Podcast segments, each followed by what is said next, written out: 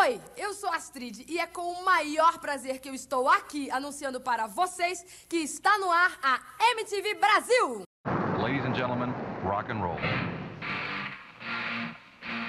Sejam bem-vindos ao episódio sobre a TV que para alguns era aberta, para outras não. Eu sou o Gordão Prateado. E eu sou o Bob, e esse é o Capivara Cibernética. E hoje, para falar sobre algo que não faz parte das nossas vidas mais, nós temos aqui, estreando Capivara, o Grilo o amigo do Bob que tinha a idade mais próxima aí pra lembrar de toda essa parte da MTV, toda a geração. Provavelmente. E sigam a gente no arroba Capivara Cibernética no Instagram. Lá no Instagram você vai achar um link que vai te levar para todas as plataformas de podcast que a gente tá. Todas as quintas às 8 horas. Já queria também mandar um abraço aqui para 183 Capilovers. Seguem a gente lá no Instagram. Se você não segue, siga, curta e compartilha. Então bora lá.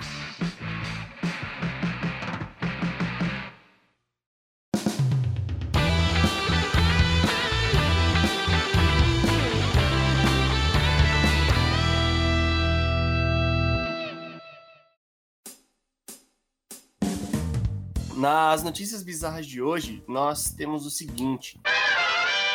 Empresa vai pagar 6,8 mil reais para alguém assistir a 13 filmes de terror.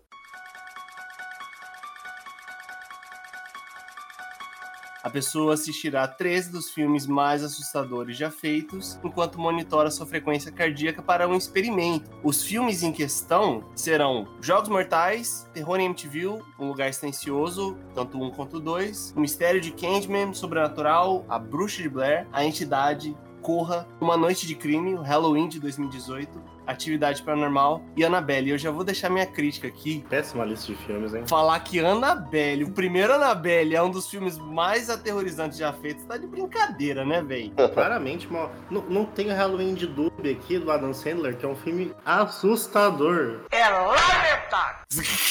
Assustador. Pavoroso, pavoroso. Realmente frequência cardíaca só com desânimo dos filmes. Ruim pra caramba.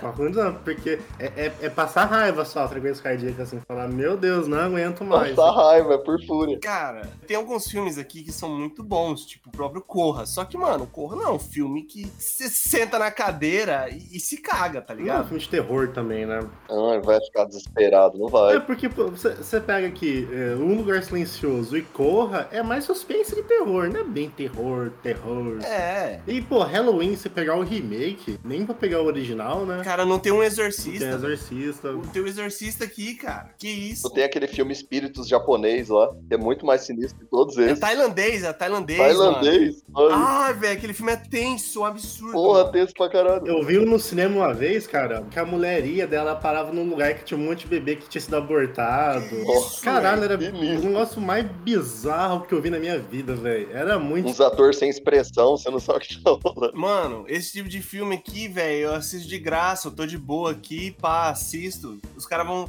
Alguém vai ganhar. É, quantos? É porque é em dólares. 1.300 dólares. Alguém vai ganhar 1.300 dólares, cara. E mais um gift card de, de 50 dólares. Pra te falar a verdade, tem filme aqui que eu nem sei o que é. Por exemplo, A Entidade Sobrenatural, pra mim era sério, né? Filme. o Sobrenatural não é o dos irmãos Winchester, cara. Pô, porque era, era legal, gostava de Sobrenatural. Era o único Sobrenatural que eu lembro. Mas você pega, por exemplo, Atividade Paranormal. Pô, também não é um filme bem de terror, né? É mais. Ô, oh, o primeiro, Bob, que isso, mano. O primeiro dava, dava uma, uma mexida, mas é depois saturou, Você pega, por exemplo, a Blush de de Blair pra hoje tá muito batido já, sabe? Esse negócio, tipo, filmar com a câmera na mão, assim, em primeira pessoa tal. Tipo, na época era impactante, agora nem tanto. Você meio meh assim, sabe? Não tem um It, pô, o It é dar um susto legal, velho, quando você tá assistindo. Porra, vai ser agora que palestra aparece, fala, cara, não, não tem um centopeia humana. Isso! Vomitando lá, que um condenado. Pelo menos um nojo, né, do filme junto. É um terror que dá nojo junto. É verdade. Pô, e os caras me colocam uma noite de crime, velho. Uma noite de crime. Não é terror, né? Não está terror, cara. Que isso? Não vai alterar uma frequência cardíaca. Eu acho que isso tudo é pouco. É ruim? Não é ruim. É legal o filme. Mas não é terror, né, gente?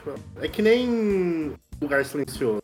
Pô, puta filme legal, cara. Eu adoro Lugar Silencioso. Mas não é terror, cara. É só um suspense. Não nada demais, assim. É que assim, são. a- acho que a ideia, como a ideia é você monitorar a frequência cardíaca do, do ser humano, você precisa de alguns filmes que fica meio tenso e tal. Então eu até entendo alguns aqui. Só que até mesmo o, o sei lá, os Jogos Mortais, cara. Sei lá, o primeiro, eu não, não, não lembro de ter ficado tenso assistindo Jogos Mortais, assistindo Corra. Uma Noite de Crime não tem nem como você ficar tenso. Não dá nem pra você ficar tenso. E tem filmes aí de Uma Noite de Crime aí, eu não lembro qual que é, acho que é o 3 que eu assisti, que eu achei até engraçado, pô. É engraçado, é mais engraçado que, do que, que é a palavra? Assustador. Não é assustador, é, mas. Ah, eu, eu, não sei o, o termo, mas tipo, que te deixa nervoso, entendeu? Faltou um centopeia humana, um Ao Meia-Noite Buscarei a Sua Alma, uma coisa assim. Eu não lembro qual que era do José do Caixão. Eu acho que o, o último filme que eu vi no cinema, que era que eu realmente tomava susto, foi o primeiro It, porque eu não vi o It 2. Mas, mano, It 1 no cinema eu tomava uns, uns pequenos sustos aqui e ali. Você, você ficava aí, pau. pau. Então, acho que o ideal tinha que ser esses filmes que tomam susto, né? Que te dá um baque de uma vez pra frequência lá em cima e aí sucesso pro estudo. Agora só ficar tenso é complicado, né? É, porque tem, tem uns filmes assim que, tipo, é- é- você sabe quando vai vir um susto, que é sempre aquele clichê, o cara faz susto atrás de susto. Aí não é muito impactante. Sim. Agora tem uns filmes que, que o cara consegue, tipo, ele põe uma piadinha, ele deixa o negócio leve. É tipo It. It é um monte de criancinhas. Fala, ah, essas crianças bonitinhas aqui andando de bicicleta. Pô, legal, elas estão curtindo ali. Pau! De repente aparece um palhaço e come a criança. Fala, É isso que tá faltando nessa lista. Palhaço comendo gente e arrancando o braço de criança. flutuando no, no esgoto. Isso que é entretenimento. E ainda ganhando, você ganhando pra assistir isso, né? O que geralmente é o contrário. Geralmente, em vez de a gente ganhar uma fortuna, a gente tá pagando uma fortuna. Porque. Nossa, eu fui no cinema, mano, deixei um rim lá. Isso. Uma fortuna mesmo. Mais alguma coisa sobre essa notícia? Eu não sou fã muito de filme de terror, eu passo. Não é o meu gênero favorito. Prefiro não tomar susto, assim. Eu só acho que, assim, a, in- a indústria perde num filme de terror do Adam Sandler, porque eu acho que um filme de terror do Adam ia ficar muito leve e ia ser um terror pra toda a família. Se tem alguém que consegue fazer um terror leve, é Adam Sandler. Terror pra família inteira. Terror família. Terror família. Nova categoria. Bora pra próxima notícia, então. Um barco fica preso em rocha a 3 metros acima do mar e resgate dura 12 horas. Embarcação colidiu com um recife submerso enquanto navegava pela costa de Jersey e ficou ilhada após maré baixa. Isso aí, é, então, é engraçado demais a foto do barco, cara. A hora que eu vi a foto, acho que era um tipo de escultura, assim, sabe, meio moderna. É no canal da Mancha isso aí. E é muito engraçado, velho. Sabe quando você tá no, no GTA e você fica com preguiça de estar ali no barco, você fica com preguiça de sair no barco? É, exatamente. Muito engraçado, porque tem um, tem um baita de um, sei lá, de um rochedo aqui e o barco lá, tranquilo, de pezinho assim. Esse é o bagulho do GTA que você pega o carro e sai rampando tudo, de repente você para em cima do prédio. É mais ou menos isso, só que com barco, assim. Cara, você- Ah, e eu fico pensando, pra que resgatar o cara ali, velho? Espera a maré subir que vai.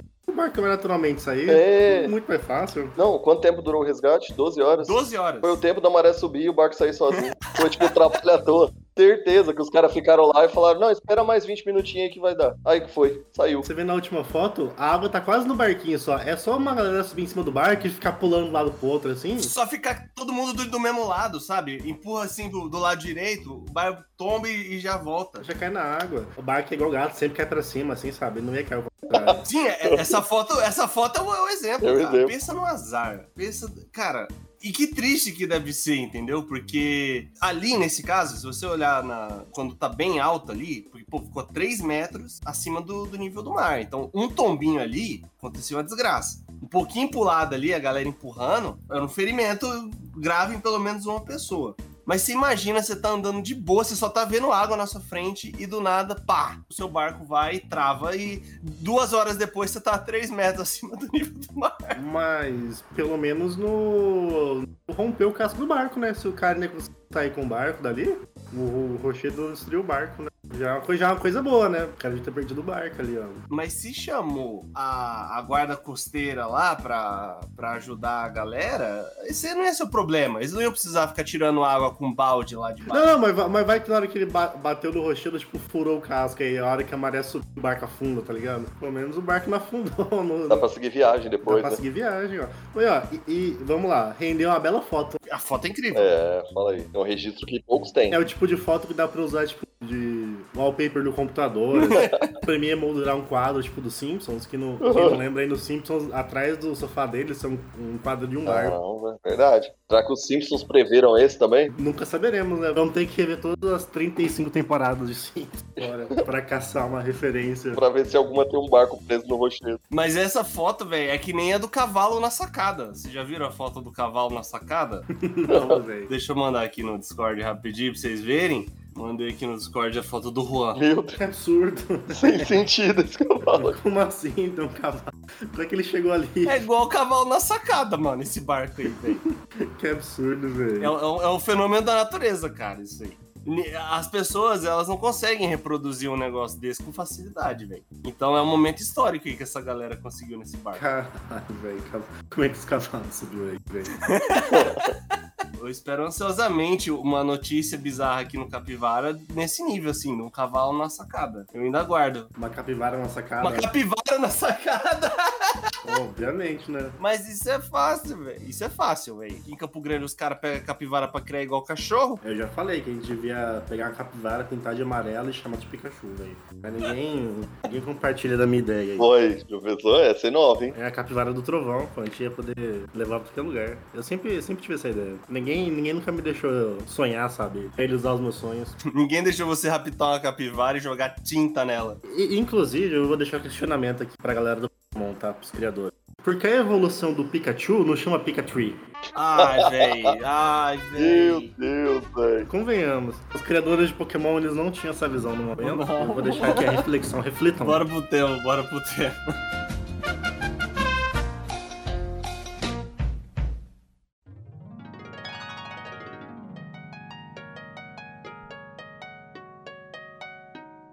Hoje estamos novamente com Capivara Nostálgica e o tema de hoje, a nostalgia que vai ser tratada hoje, vai ser sobre a MTV Brasil. E o Capivara Nostálgica, a gente fala sobre coisas que fizeram parte da nossa infância, da nossa adolescência ali, fim da década de 90, começo dos anos 2000 e a gente fala as coisas com um pouco de memória afetiva. Então a gente pode acabar trazendo uma informação aqui que não necessariamente é verdade, mas a gente vai fazer o nosso esforço aqui para lembrar das coisas. E hoje, como vamos falar da MTV, eu acho bem importante a gente falar sobre quando que começou a MTV no Brasil. É muito importante isso porque a MTV é um canal dos Estados Unidos aí que tem faz um, faz um bom tempo, cara. E tá aí até hoje ó, acontecendo, mas acho que pra gente aqui não, nunca foi, foi tão relevante assim. Ninguém se preocupou muito em achar MTV americana. Nem a brasileira, pelo jeito, né? Porque ela fechou. Não.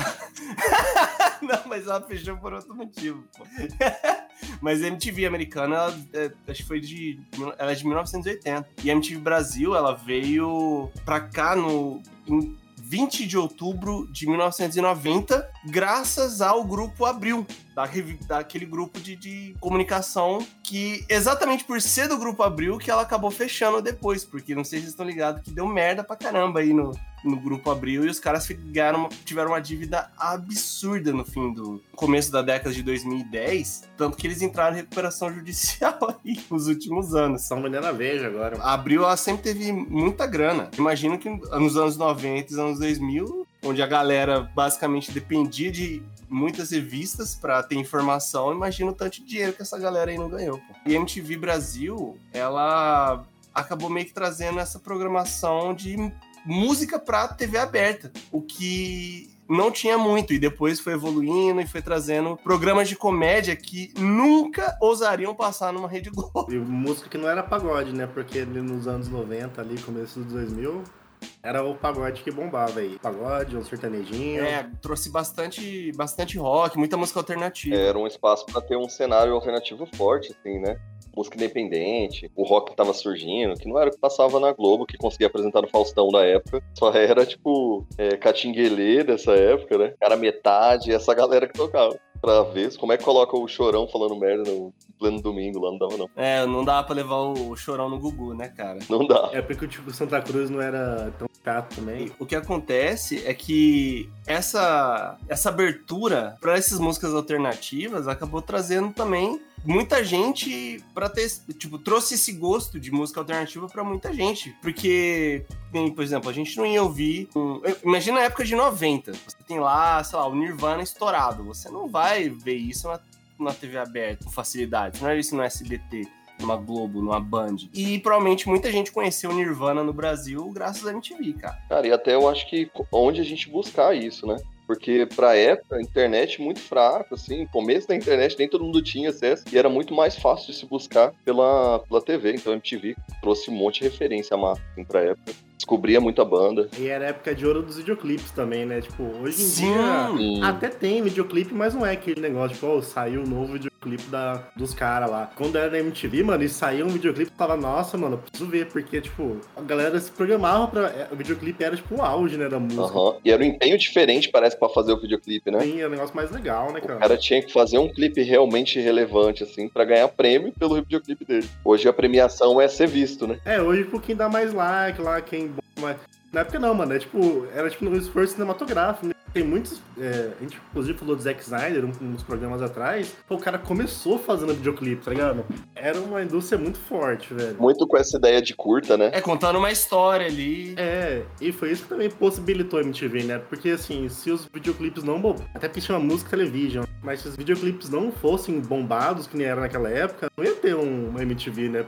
Ia ser uma rádio, não ia ser um, um canal de TV, né? É verdade. E exatamente por esse fato do nome, né? A TV da música, que acabou ganhando sucesso e pelo sucesso acabou expandindo para, digamos assim, diversos outros tipos de, de programação em relação a entrevista, noticiário, comportamento, comédia.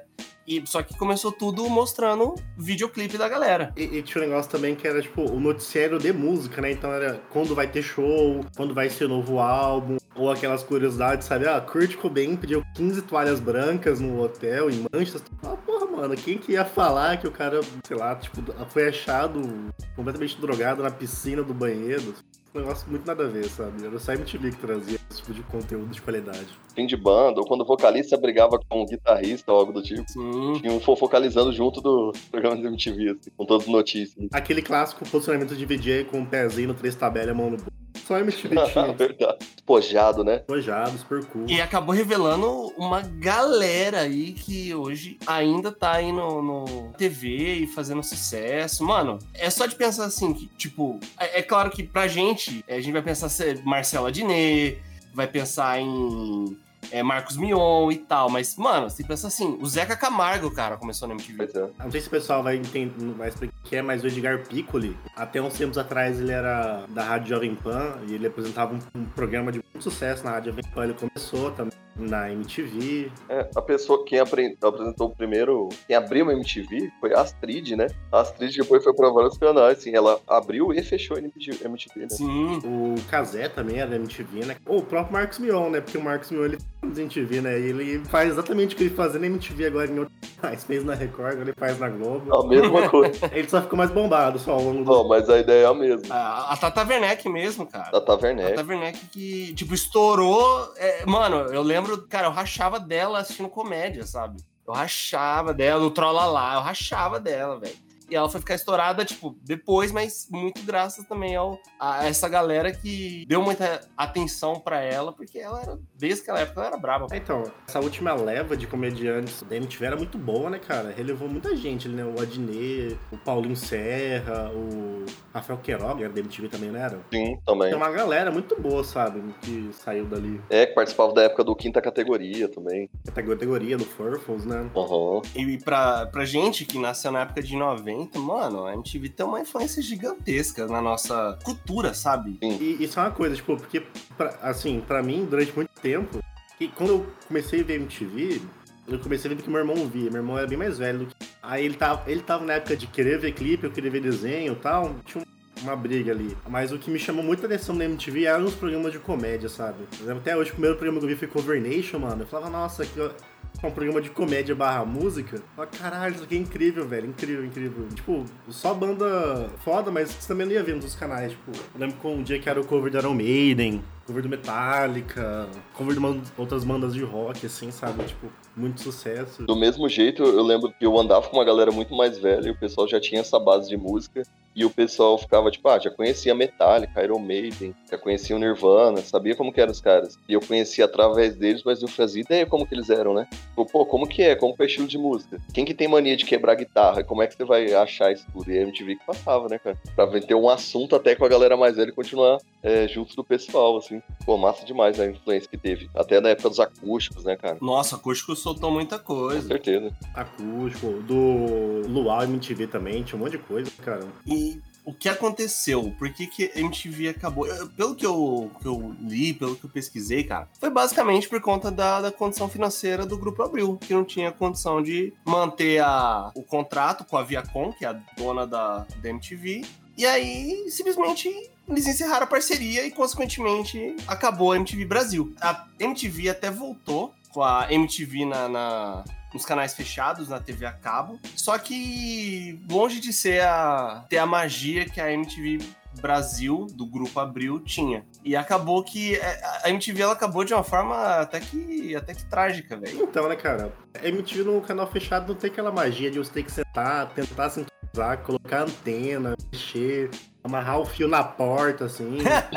ia ficar tudo chiado e você não tá vendo o que tá acontecendo aí no meio do programa cai. Perdeu aquele, aquele encanto, né? Isso era uma luta da MTV antiga mesmo, porque nem todo mundo conseguia ter ela em casa, cara. Eu não tinha. Era foda. Eu não conseguia sintonizar. Eu vi um pessoal que falava que no interior não pegava. Então era uma coisa de tipo um evento de quando você vinha pra capital, sabe? Eu vou pra capital, putz, consegui ver MTV lá. Daí fica, caralho, é de pouco. E aí os caras tinham propaganda deles ensinando a, a sintonizar MTV. o cara sabia que era ruim mesmo pra sintonizar e tentava te ensinar. Ah, inclusive, a propaganda era um negócio massa. Até, até as propagandas da MTV eram legais, porque eram todas diferentes. assim. Eram bizarras. Não é aquelas propagandas normal da, da canal aberto. Era muito doido, velho. Sempre um Muito. negócio meio psicodélico, assim. Tava, nossa, cara, até a propaganda é doida. Você assiste e fica um dia pensando, o que, que eles querem dizer com isso, né? É, aí vinha a mãe, falava que era do capeta. Pô, vocês lembram daquela propaganda que tinha que era desliga a televisão e vai ler um livro? E ficava meia hora, velho, na tela preta? tédio, falta de criatividade, confusão, burrice e conformismo. Desliga a televisão e vá ler um livro. Não. Não. Porra, que emissora que tinha essa moral, cara, de mandar você desligar a televisão pra ler um livro e ficar meia hora preto, cara. Só essa imagem. Eu um monte de cara quando caía isso.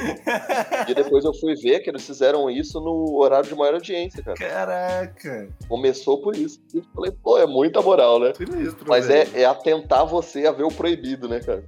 tipo, pô, não vou fazer isso. É só, é só pra te instigar, assim, ó. Só pra te enxergar mesmo. Nossa. São desgraçados, né, cara? Ai, velho, ó, mas isso aí, MTV sempre no- nos nossos corações. Inclusive, no final da MTV eles lançaram um programa muito icônico aí, pelo menos pra mim, que é o último programa do mundo, que foi o último programa que a MTV Brasil fez. Então a gente vai falar um pouquinho mais pra frente, que era um programa de comédia do Nel Furlan, eu rachava da risada, velho. Achava engraçado demais. Embora acho que quase ninguém viu esse programa, eu sempre dei risada desse O negócio. fim da MTV, ele, ele tinha sido anunciado fazia muito tempo. É, Antes de, de fechar, de fato. Inclusive, o principal programa, o último programa do mundo, ele foi ao ar usando dessa premissa de que a MTV iria terminar. Uhum. Então, tipo, os caras lá sabiam que tinha o fim, os caras sabiam que tinha um prazo de validade, tanto que muita gente foi abandonando o barco até o derradeiro fim da coisa mesmo. É uma pena, cara, é uma pena mesmo, porque é, a MTV, aqui hoje TV, eu não sei se é algo que as pessoas se importam muito, mas muitos programas da MTV Brasil, cara, hoje, se tivessem algum tipo de plataforma, eu, eu creio que ainda fariam um sucesso absurdo. É, e o YouTube matou a MTV, né, cara? É.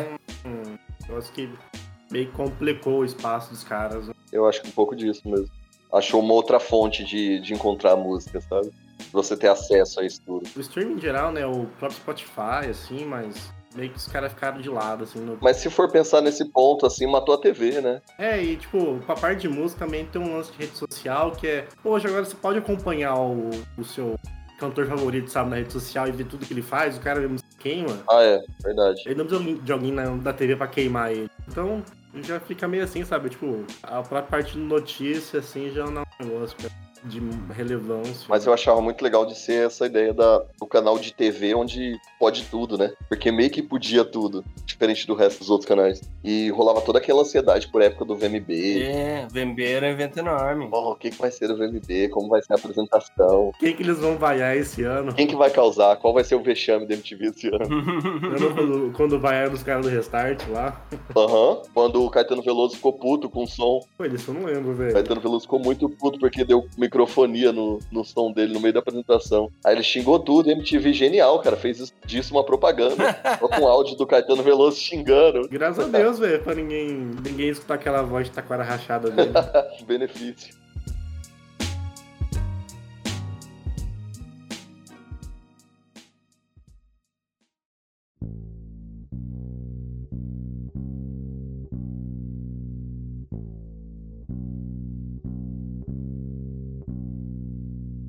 Aproveitando que a gente tá falando de música, vamos falar então de alguns programas musicais aí da MTV.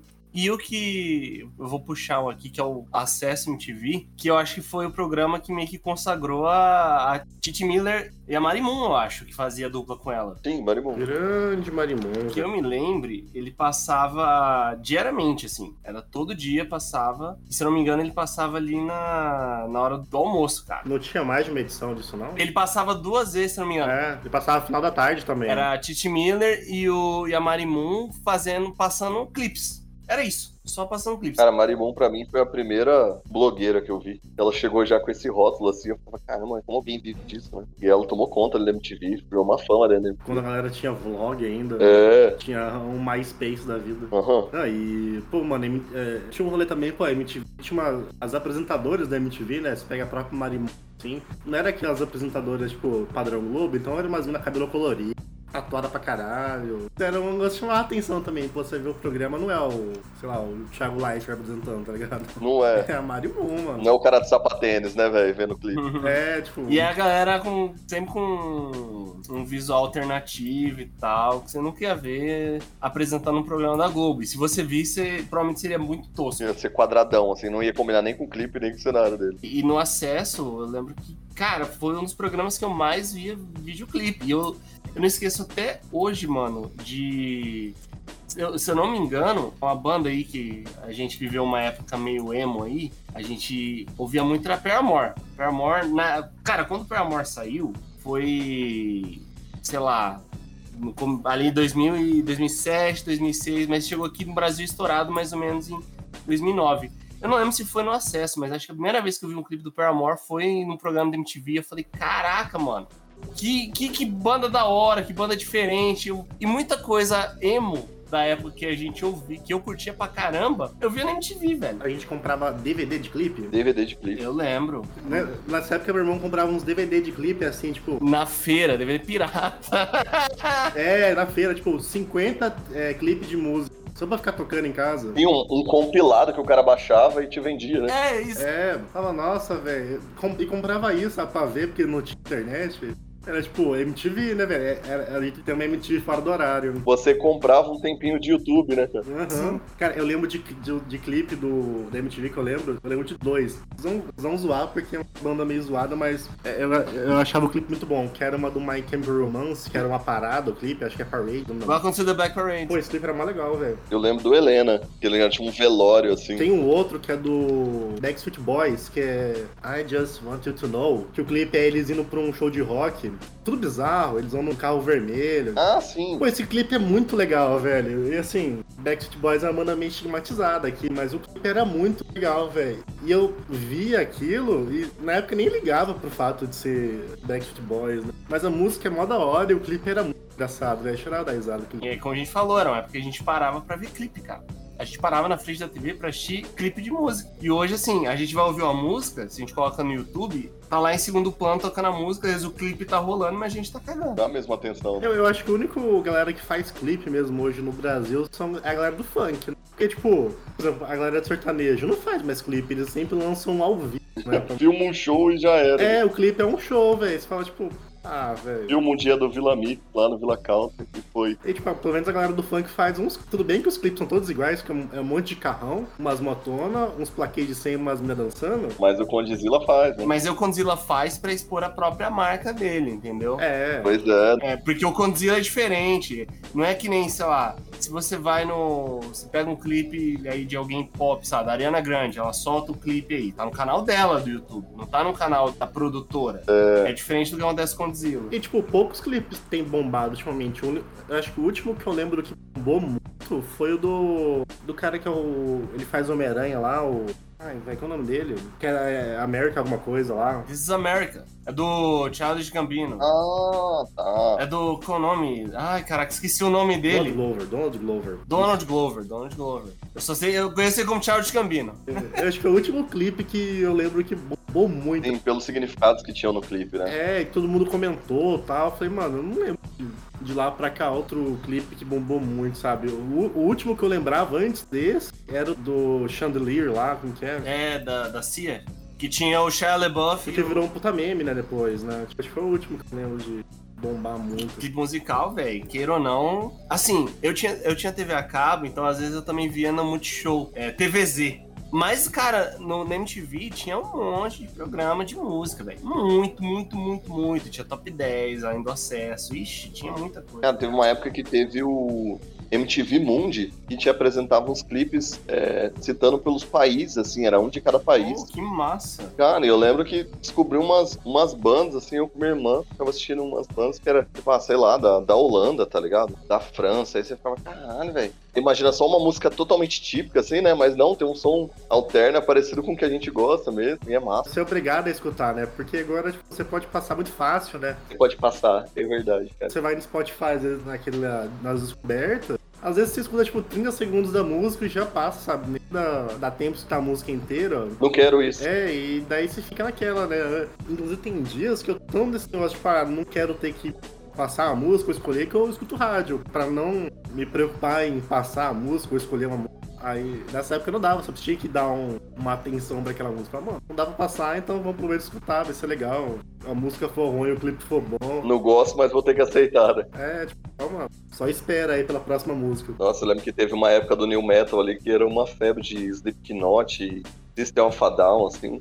Eu gostava muito, cara, muito. Nessa ideia, assim, eu lembro que vi uma sequência, Slipknot, System of a Down, falando, caramba, velho, curto todos esses. Aí no meio do Top MTV ali, caiu o Nickelback, eu ficava, porra, não odeio o Nickelback, velho. pra quebrar, né? Aí você tinha que esperar entre um, um metal e outro, ter que ouvir o Nickelback inteiro. Tinha um programa também que era o Batalha MTV, né? Batalha de clipes. Isso, Batalha de Clipes, que é tipo a primeira interatividade da antes da internet, né? Que você mandar mensagem pelo celular, assim, mandar um SMS que custava 15 reais pra, pra escolher o próximo clipe. Pois é, esse foi o primeiro momento de você não aceitar tanto o clipe, né? Ter o mínimo de poder escolher. Ah, não, mano. Não vai tocar Nickelback, né? Não É. vai tocar Nickelback. Você vota, mas tem que esperar que todo mundo concorde contigo, cara. Senão você vai ter que escutar Nickelback mesmo. Não fudeu, você gastou 15 reais à toa. E era eclético, mano. Não, não só porque o Nickelback ele ainda tá ali dentro do, do rock de alguma forma, mas ele, a- às vezes você tava ali ouvindo o System of a Down e a próxima música não era o Nickelback, era um Black Eyed Peas. Era o Britney Spears que tocava. Nossa, mano, e, pô, e os clipes do Black Eyed Peas eram muito legais. né? Sim, legal. velho. Nossa, Pump It e... E um Shut Up também. Tem, tem outra música deles, tem um clipe muito legal, que é My Humps. My Humps tem um clipe muito bom, velho. Tem Don't Funk With My Heart, cara. Acho que é um dos melhores clipes que tem. Que eles estão meio que num programa de namoro com a Ferg. Cara, o clipe de Don't Funk With My Heart, cara, eu lembro que passaram... Nossa, achava muito legal, velho. Verdade. Black Eyed Peas, velho, como os caras soltavam muito, muito clipe, muito clipe, direto você via a música nova do Black Eyed Peas MTV. O próprio Eminem, né, cara? Eminem fazia uns clipes muito bons, velho, uma época. Aquele que ele é o. que ele tá vestido de Robin, Dr. Dre tá de Batman, mano, dava muita risada naquele clipe, velho. Era muito bom mesmo, muito bom. Without Me, o nome dessa música do. Ele vai no programa, tipo, da Oprah, assim, e tal, e fica batendo com as mulheres lá. Caralho, velho, era muito bom esse clipe, velho. Ele mandava bem. Eu lembro a época do Outcast também, que estourou, cara. Hey Ya. Oh, Rei A, velho. Mano, eu vi o clipe do Rei A e o meu irmão ficava zoando e falava, não, os caras são trigêmeos mesmo. É tipo, são trigêmeos, Porra. são gêmeos. E eu falava, caralho, mano, que doido, tipo, tudo gêmeo, né? Ah, até descobri que é tipo, é só o André 3000 tá, que tá ali. Uhum. Cara, eu lembro de Miss Jackson, que tem um clipe muito bom também. Roses tem um clipe legal pra caralho também, que eles na escola. Rose tem um clipe muito engraçado da escola. Bom, cara. Rola uma treta, é. Porra, velho, divertido pra cacete, velho. E assim, eu, eu, durante muito tempo achei que o Outcast fosse só, só rear, sabe? E hoje, mano, sou um puta fã. Não, mas a população acha que Outcast é só real. E sendo que o real, tipo, é o Ana Júlia dos caras, provavelmente, tá ligado? Eu Ana Júlia. É, é. É a música que eu não suporto dos caras, é essa. Fico, nossa, de novo, é. Inclusive, eu até mandei uma música pro Luiz ontem que era do Outcast, pô, é super pesado, bicho, é dark pra caralho, velho. E hoje eu sou um puta fã de Outcast, velho. O cara fazia um esforço pra estar um,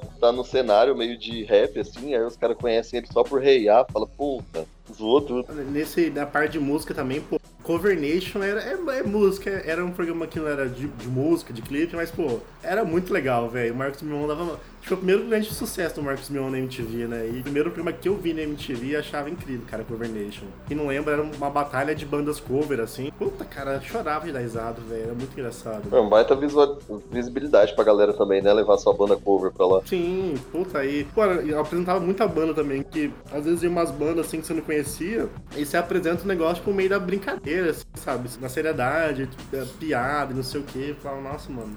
Eu, eu acho que a primeira vez que eu vi Iron Maiden foi no Cover Nation, provavelmente. Eu não lembro muito de Convernation, mas eu lembro muito de, de muitos lugares terem espaço pra realmente a galera, principalmente do rock, assim, ir mostrar o, o trabalho deles, ganhar visibilidade. É, Cover Nation era só rock, né? Cara, isso de ter espaço do, da MTV, eu lembro na época que teve o Yo, tinha o Yo MTV, que era com o Taíde, que era só de rap, e ele passava mais de madrugada o Yo. E teve uma vez que, que eu vi um pessoal daqui de Campo Grande lá, cara, que era época que tinha o Falante da Rima, e eles foram, apareceram lá, e do nada eu olhei e falei, ué, eu já vi esse cara no meu bairro, cara. E o cara tá na MTV, sabe? Eu falei, caralho, mano, a gente tem um grupo de rap daqui. Mas, tipo, foi o auge, eu acho, da banda mesmo, assim. Pô, os caras de Campo Grande apareceram lá, uma loucura. E tem os famigerados ao vivos aí da MTV, os acústicos MTVs aí, que, caraca, tem muita gente aí que tem um clipe da MTV, ou clipe não, um álbum chamado Acústico MTV. O Titãs tem um, né? Eu acho que era o do Titãs ainda o,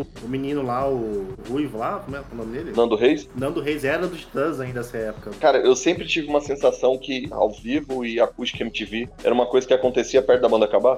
Por quê, cara? Parece que os caras já tinham uma premonição disso, entendeu? Porque veio o Charlie Brown, daqui a pouco, pô, o Chorão morre. Veio outras coisas e aí. Nossa, Heller morreu. Não, pô, não, demorou pra caramba pro Chorão morrer. E, e tinha o Luau também, né? O, o- quando chegava. Quando chegava no verão, lançava um Luau MTV, assim. O último acústico MTV que saiu foi em 2019, acreditem se quiser, do Thiago York. Nossa, péssimo. Ah, por isso que eu parei de ver. Por isso que a MTV faliu. Não, mas isso foi em 2019. O último antes da MTV Brasil acabar foi em 2012, que lançou, foi do Arnaldo Antunes. Ah, não é todo ruim, velho. É legalzinho Arnaldo Tunes. Ah, tá vivo. Ah, o Arnaldo Tunes era. Ele era um titã, né? Mas você tem é muito, muito acústico MTV, assim, mais de, de banda de, de rock, cara. Mas, pô, você tem ali é, os mais icônicos. O do Charlie Brown mesmo é, pô, é icônico pra caramba, velho. Deve ter um CPM 22 acústico também, não tem? Um, um Detonautas? Não, tem? não, não. O, o- o do CPM tem o MTV. Não, não sei se tem. Não sei nem se CPM tem algum álbum da MTV, cara. Cara, não sei se eles não têm MTV ao vivo, hein? Pode ser, pode ser MTV ao vivo, o acústico não tem. Caça Heller eu acho que tem também, ó. Cara, que já é um estilo bem diferente pra uma banda de rock, assim, tocar, né? É uma outra visibilidade, assim, uma outra pegada, você vê eles nesse cenário. E é um estilo que morreu também, né? Esse rock meio skate, né? Tipo, É. Pô, teve do Rapa também, né, cara? E isso acabou também fazendo com que as pessoas elas acabassem valorizando a própria marca da MTV. Porque você pega lá alguém que curte um, um- Charlie Brown hoje em dia, sabe? Só que a pessoa, sei lá, é muito nova, não acompanha MTV. Ele vê lá, acústica MTV e fala, véi, o que, que é isso? Que, esse troço aí? E acaba, acho que, trazendo até mesmo o peso do nome. Porque na nossa, quando a gente era mais novo, cara, pô, MTV, na parte de música, principalmente o rock, velho, você tinha um peso ali na coisa. Não era qualquer coisinha, entendeu? Não era o, o, o Vila Mix, da que a galera do, do sertanejo grava. Era um evento, mano. É um status, você alcançou esse nível de gravar pra MTV. Sim, e a galera hoje em dia mais nova não faz ideia. Qual que era essa grandeza aí?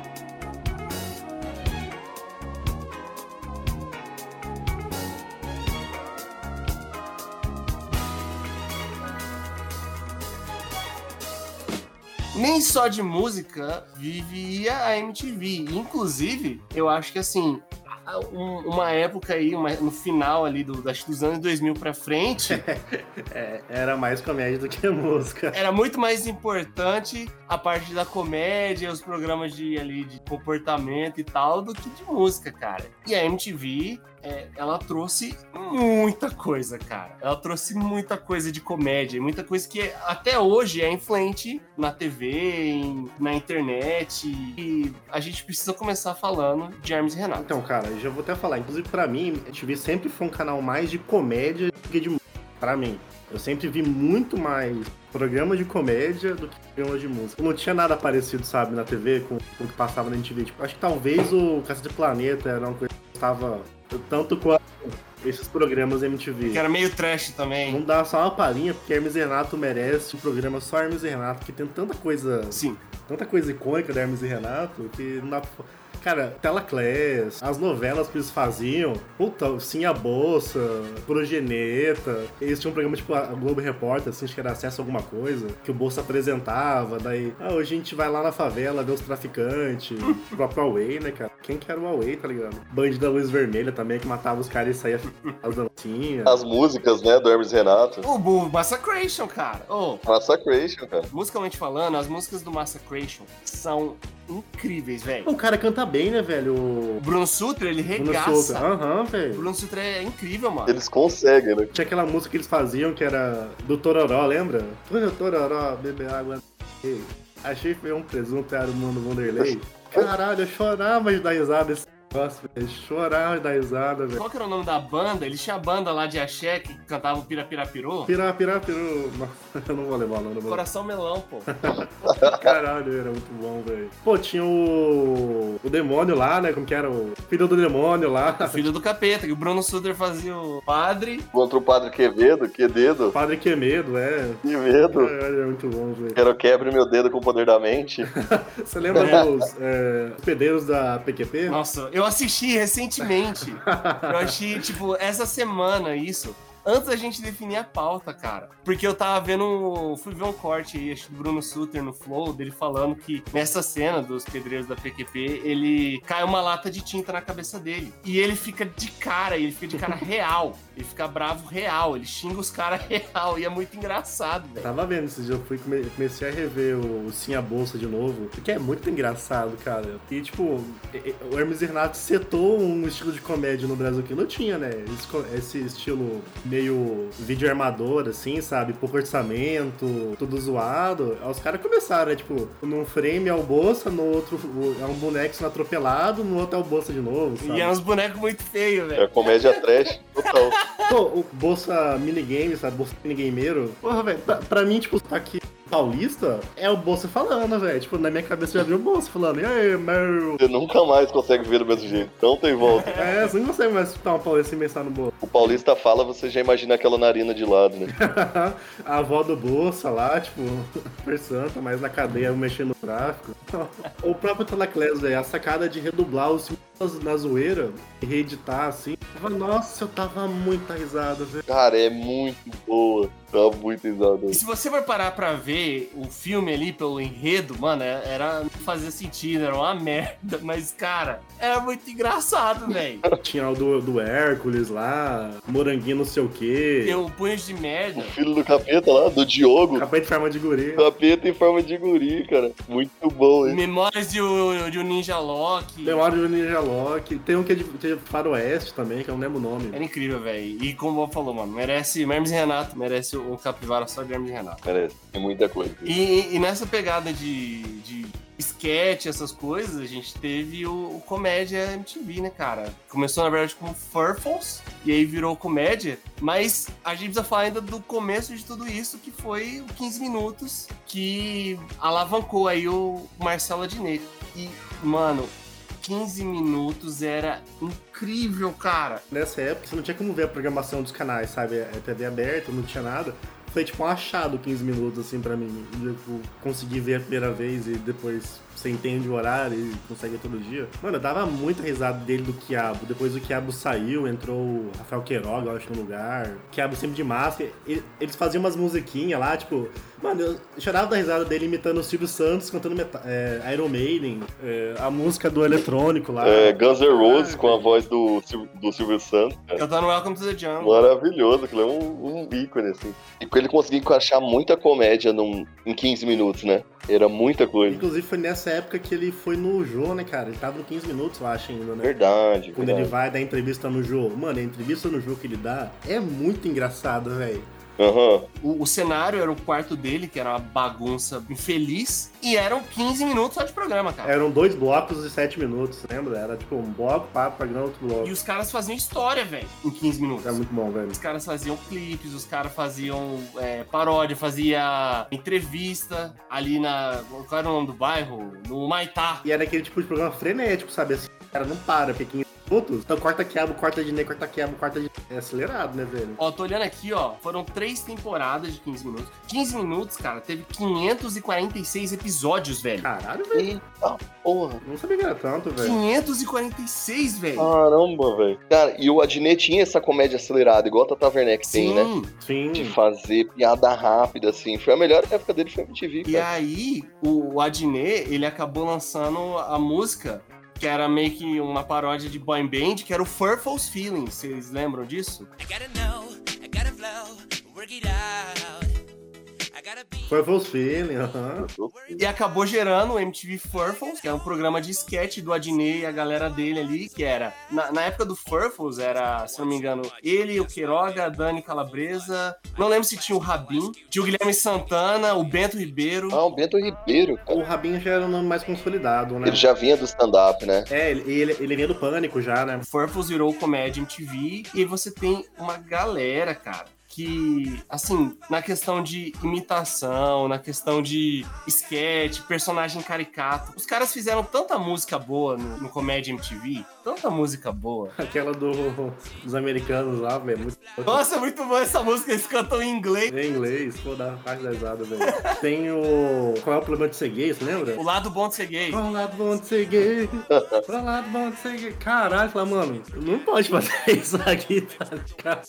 Muito errado. Muita comédia dessa época não passaria hoje. Cara, tem o do Super Temaki. Vocês lembram do Super Temaki? Que é meio que um super-herói japonês, só que ele canta meio que um, um sotaque. Ele fala Super o Temaki. Cara, é muito engraçado. No final, ele- tá com o Super Temaki lutando contra um monstro gigante ali, que é o pastel chinês do seu Lee. Godzilla. Eu lembro do, da aula de bichês, você lembra? Aula de Ney ensinando como falar bichês. Tava, nossa, não pode isso aqui, velho. Tinha o do sotaques também, que era tipo um game sotaque. Porra, velho, tinha uma coisa engraçada comigo, velho. Comédia incrível, cara. E lançou Tata Werneck, que nem a gente falou antes, que hoje... A Calabresa também saiu de lá, né? O Queiroga, eu acho que ele tá mais no... Não sei como que anda o Rafael Queiroga hoje em dia. É, todos eles meio que, quando saíram da MTV, meio que se afundaram, né? Tipo, não digo que se afundaram financeiramente, perderam relevância, né? Não, o Gui Santana. O Gui Santana tá na Globo até hoje. É, o- foi o único, né, que foi pro Pânico também e tal. O Paulinho Serra também deu uma... O Paulinho, eu não lembro se foi pro Pânico antes ou depois, eu não lembro. Mas o Paulinho também fez parte do Pânico. E o Bento Ribeiro, que eu não, não faço ideia de onde tá. Eu lembro que assim que acabou a MTV, uma galera fez um canal no YouTube nessa pegada de sketch, meio comédia MTV. Depois de um tempo eu parei de ver, que era o Amada Foca. Uma da foca, aham. O Bento Ribeiro, o Paulinho Serra, o Daniel Furlan e eu não lembro quem mais. Eram quatro pessoas. Mas não sei se se vingou. Eu parei de ver depois de um tempo. E também, em, em relação à, à comédia, também tinha o famoso quinta categoria. Essa categoria é lenda. Muito bom. Por onde anda o Mr. Lúdico, cara? Eu quero o Mr. Ludica! Nossa, Mr. faz Lúdico. tempo, hein? Tem uma galera que surgiu ali e fez esse sucesso nessa época, depois nunca mais vi na TV. Sumiram total. Que era meio que uns programas meio sequência do outro, assim, né? Tipo, parece que o formato foi evoluindo com o tempo, sabe? De 15 minutos até quinta categoria. Foi amadurecendo a ideia, o formato, as pessoas, foi formando a galera pra chegar lá. O quinta categoria já era um programa de auditório. Uhum. Ele era um programa de auditório que quem apresentava, acho que inicialmente era o Mion e o Kazé, não era? Tinha os barbichas. E aí depois que saiu o Mion e o Kazé, entraram os barbichas pra apresentar. E eu acho que foi o quinta categoria também que deu uma alavancada aí na, nos caras, nos barbichas aí. Que é aí que, que começou, os caras ganharam mais visibilidade. Porque os caras faziam o que eles faziam de improviso lá, nos shows deles, eles também faziam no quinta categoria. É, porque é um, é um programa mais difícil da categoria de fazer, né, cara? É improviso, né? É, eu acho que foi a primeira vez que teve um tipo de humor não, não escrito previamente, assim, sendo improviso. Eu acho que isso que era inovador, assim, pra época, né? Era fazer uma graça na hora, assim, com um tema que surgia na hora. De comédia também, assim, um, um que eu falei que eu gostava muito era Rock Go, cara. Eu- mano, porque assim, o Rock Go programa, o programa Mesa Redonda, ele passava aos domingos, né? Domingo à noite. Tinha o Bola na Fogueira, que era sempre umas perguntas de duplo sentido idiota, assim, que os caras não conseguiam responder. Porra, velho, eu chorava de dar risada, velho, chorava de dar risada. E o que eu mais gostava não era nem a mesa redonda, era o, o campeonato, né? Só que, mano, você, tipo, mais moleque, assim, e sem internet, não dava pra saber como ia passar, sabe? E, mano, quando passava, eu só via o Rock Go, velho. Cada ano tinha um- os times eram um nome diferente. Era paródia. Paródia dos times, o Rivier de Prata. O Chalsicha. Teve um ano que era meio que de doenças, que era catapora, não sei o quê. E, pô, mano, reunia, tipo, a- reunia a nata da galera do, da música, né? Pô, tinha uns caras que eu via jogando que eu não sabia quem que era, aquele canibal lá. Que esse cara? Nunca ouvi esse cara cantando. Pois é, era a chance de um baixista brilhar, né? De ver Matanza, assim, de associar quem era o Matanza por causa do Rock Go, por causa da treta com o de Ferreiro, sabe? O de Ferreiro, aham. É, exato. Você tem a treta do, do Jimmy Londo com o de Ferreira, lendária, treta E, lendária. mano, a narração. Tinha o Boina, o goleiro Boina, que era lendário. Cleston, lembra? Cleston. Cleston! Porra, Cleston, velho. Essa é clássico. O Supla jogava bem, você falava, caralho, olha o jogando aí, velho. É isso que era estranho, porque tem esse estilo de roqueiro ser tipo um cara sedentário, cachaceiro e tal. Aí chega lá e tem uma galera que é mó goleiro, joga pra caramba. D2 jogava sempre também. Japinha era um puta goleiro. E eu lembro que os caras do reggae sempre eram os melhores do futebol, velho. cara mora na praia, né, velho? Fica o dia inteiro chutando bola. e, mano, a narração do Paulo Bonfá e do, do Bianchi era muito engraçada. Tipo, às vezes era, eu gostava muito de ficar vendo pra ver os caras narrar, velho, porque era muito engraçado, velho. Tinha as musiquinhas. Porque o jogo em si não era o melhor das habilidades, né, cara? Mas a narração fazia acontecer. Era MTV Sports Arena, em Birigui. E os caras não jogavam em Birigui, tá ligado?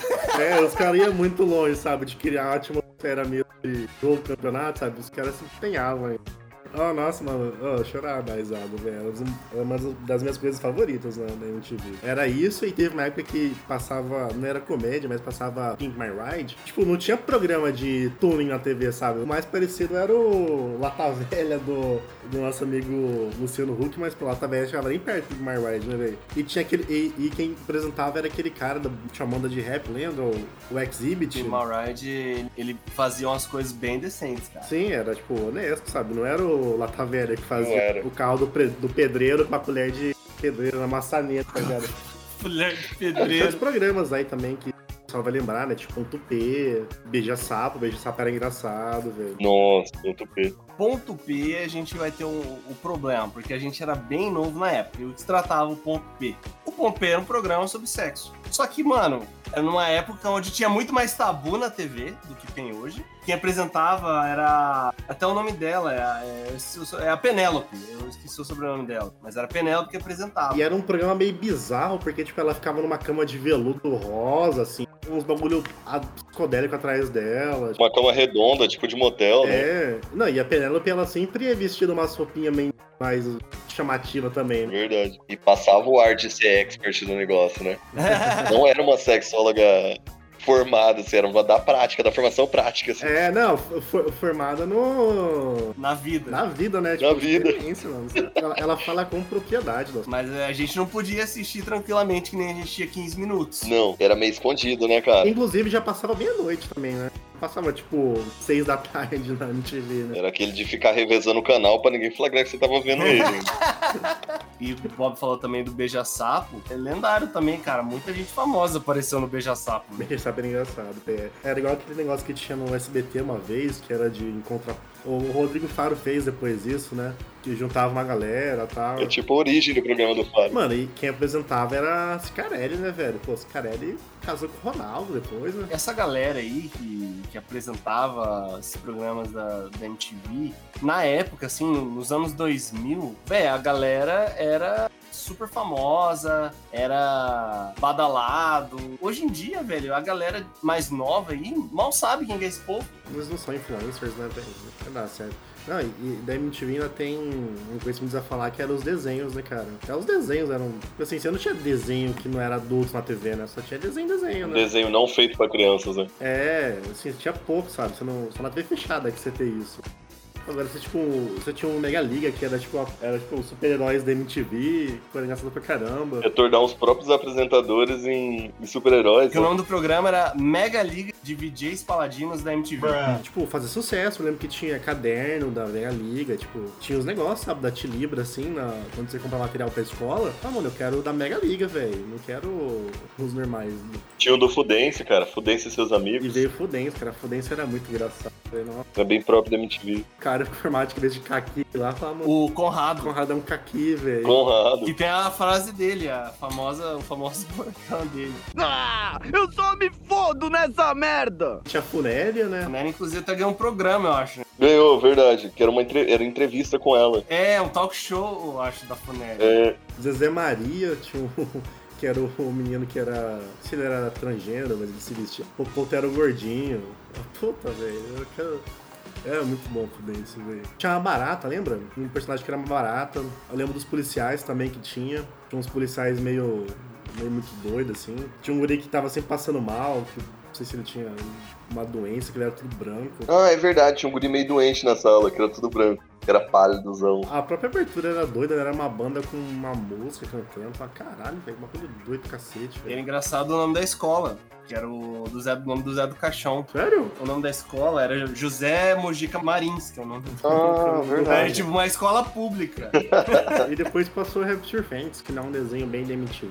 Eu não sei de quem que é esse desenho, mas eu fui conhecer na MTV. Eu via mais ele no YouTube, eu fui conhecer ele no YouTube, cara. Não fui conhecer ele na MTV. Eu vi na MTV também. Falando em desenho, porque se eu não me engano, o Fudêncio surgiu no programa dele, que é o do João Gordo, cara. O programa de João Gordo era muito bom, velho. Gordo Freak Show. A lendária treta dele com o Dado Labella. Ou teve uma dele também com o cara do Los Hermanos.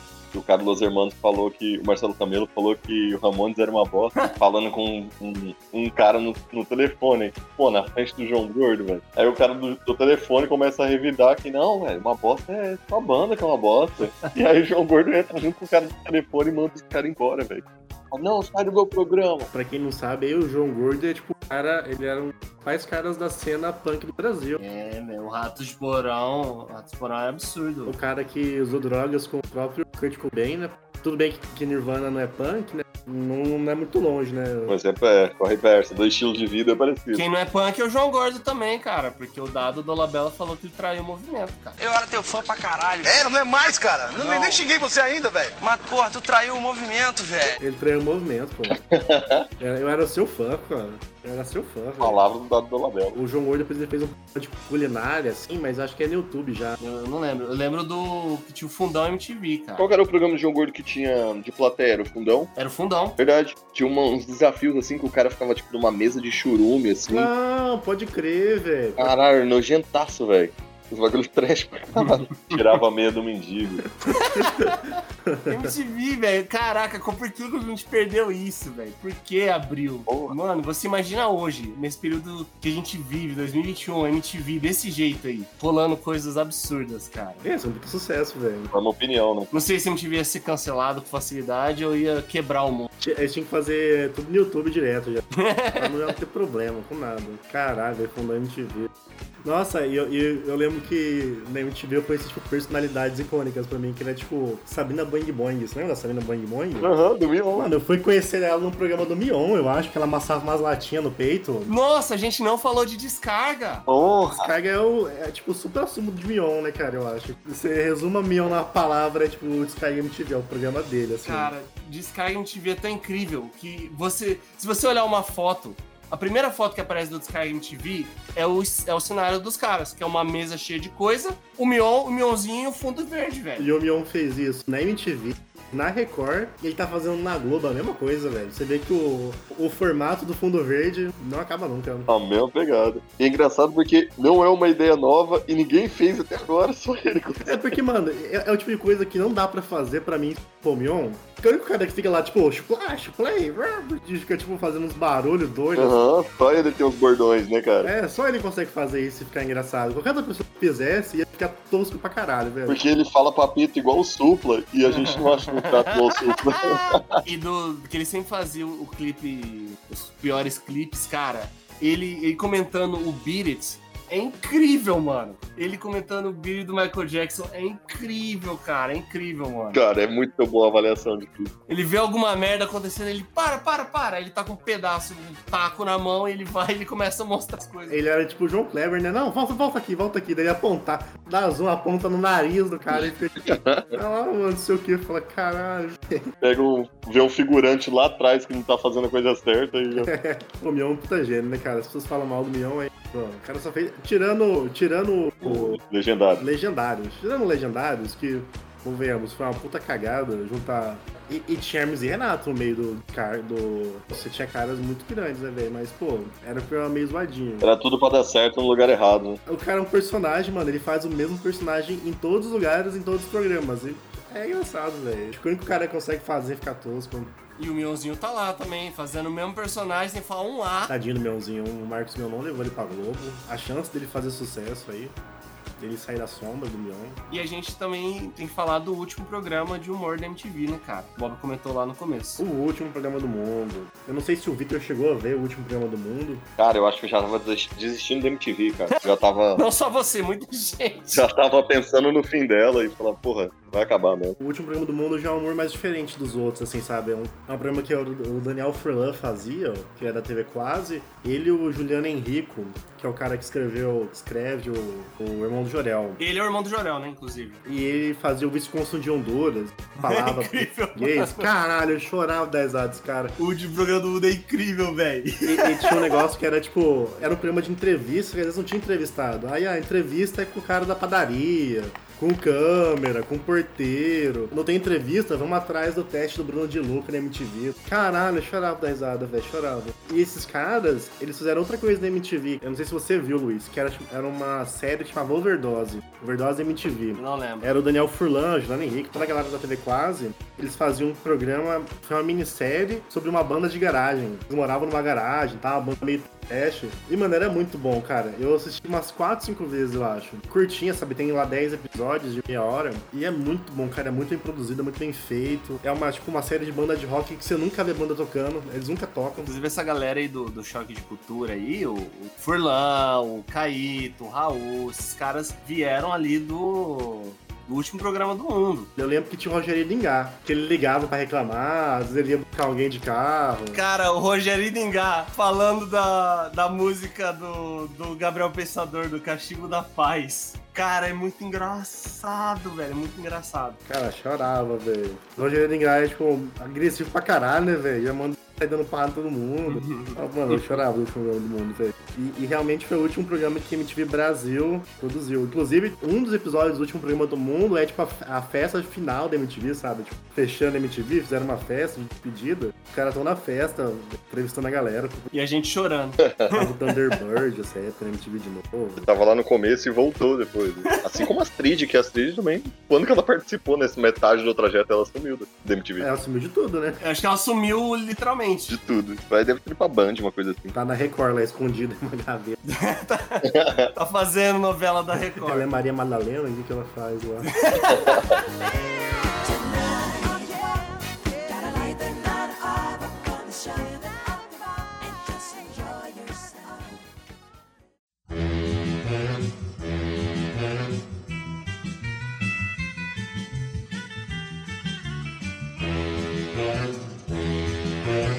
Obrigado por escutar o Capivara Cibernética. Esse é um projeto independente. Então, se você gostou da nossa ideia e se você quer nos apoiar, pode entrar em contato conosco lá no Instagram do Capivara Cibernética. Também fique à vontade para mandar um tema. Valeu, tamo junto!